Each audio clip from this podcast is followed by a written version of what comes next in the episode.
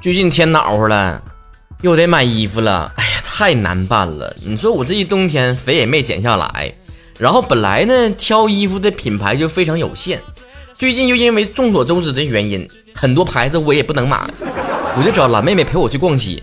好家伙，我直接好家伙！我建议所有男同胞们在逛街找女生朋友的时候，一定要找一个温柔的、善良的。这个时候。直爽一文不值，因为就在我试衣服的时候，他就用一种楼上楼下所有店都能听见的音量喊：“妈呀，啥玩意儿啊？这衣服啊，不适合你，这适合肤白，你太黑了，显得你更黑了。哎呀妈，那原型挺好看的，但你屁股那老大个，你肚子那么大，然后胸也那么大，你穿那玩意儿跟那啥充气娃娃似的，你搁这干啥？哎，你这不行，你撑不起来呀，你这是你矮呀，你你别别，你把你衣服给我放下，你这这哎，他衣服是好看。”穿你身上就不对劲儿了。我想问问大家，猜一猜此时此刻最想削他的是我还是那个店长呢？你要说你说话太不招人听了，他就会说了，这不都是为了你好吗？我说话这不就是直吗？哼，这年头啥有都缺的，有缺房，有缺车的，有缺钱，有缺德的，就不缺说话直爽的。我估计你们身边也有这种人。说话呢，自带刀锋，出口伤人，怼天怼地怼好友。有的时候吧，你已经面露难色了，他还轻描淡写的说：“你别介意，我这人说话就是直。”他们总用说话直来标榜自己真性情，总是用“我是为你好啊”来掩盖给别人带来的伤害，总是用“你怎么开不起玩笑呢”来凸显自己的幽默风趣和我们的斤斤计较。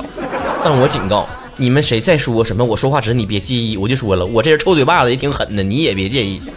而且在我们成长的过程当中，如影随形。你看小的时候，你们回想一下，是不是就总有那种大人说的：“哎，你知道你是从哪来的不？哈，你从石头缝蹦的，充话费送的，垃圾桶捡的，医院抱的。哎，你爸妈走了，不要你了。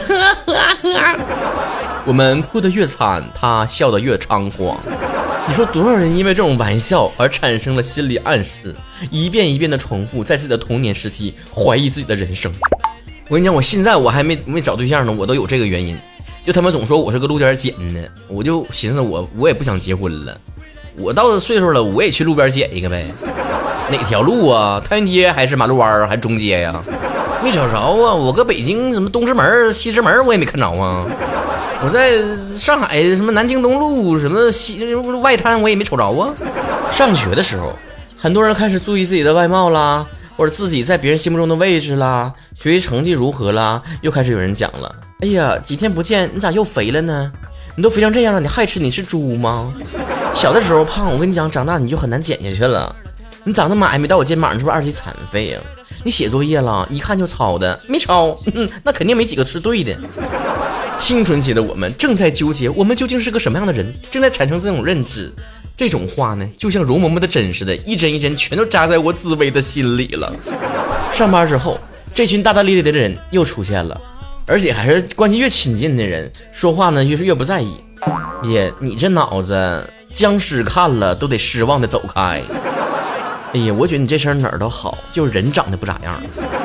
你这长得不错，就是肥了点儿。哎，那还长得那哎，那白长得好看了。哎呀，你这工作我替你整啊，你整不了。你就你那水平，你看，咱以前就说过了，玩笑玩笑，那不是说这个东西是由开玩笑的人决定的，而是取决于被开玩笑的人。毕竟双方觉得好笑才是玩笑吗？是不是？出言有尺，玩笑有度，举止见人品，言谈见情商。多少人把自己的低情商和不照顾别人的情绪这种想法包装成为耿直人设？我们别包装了，我跟你讲，你现在你明星里有团队都是崩塌呢，你还包装人设？而且这样的人呢，搁生活当中无处不在啊！你搁生活当中呢，就有一些朋友和同事常以开玩笑为借口，说话不过脑子，自诩心直口快，然后呢还说自己是嘴贱星人。好不容易不跟这个人在一起了，是吧？上上网，朋友圈里面这群人又化身为杠精，说杠精都已经是挺抬举了。要我说，就是社交场上的鬼见愁。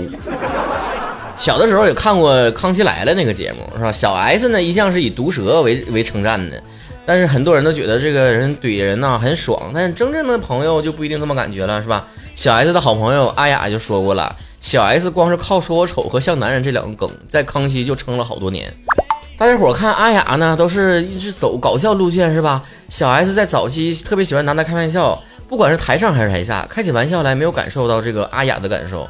于是就算是好脾气的阿雅，最后也是忍无可忍，在伤了朋友之后，小 S 都意识到了自己的错误，说呀不会再拿她乱开玩笑了，还在一年多之后的节目正式向阿雅道歉。其实我非常喜欢小 S 这种性格的人。小的时候呢，她谈一个恋爱，然后跟这个男友分手之后呢，经常在节目里面 diss 前男友，是吧？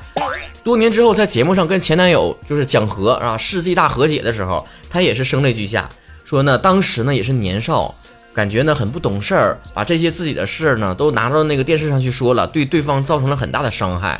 所以你们就 get 到我喜欢的点了吗？就是其实错谁都会犯。伤害到了别人，也可能是你自己的无心之失。但最重要的是，你能意识到你伤害到了别人，你要改，你要道歉，你要意识到这个问题出在自己身上。但这些嘴贱星人呢，恰恰第一缺乏对别人的尊重，第二呢，就是不懂得这个问题出在自己身上。我记得我之前刚上班的时候遇到一个女同事，当时就在其他的同事的面前，她开了我一个玩笑。但是其实我这人我也。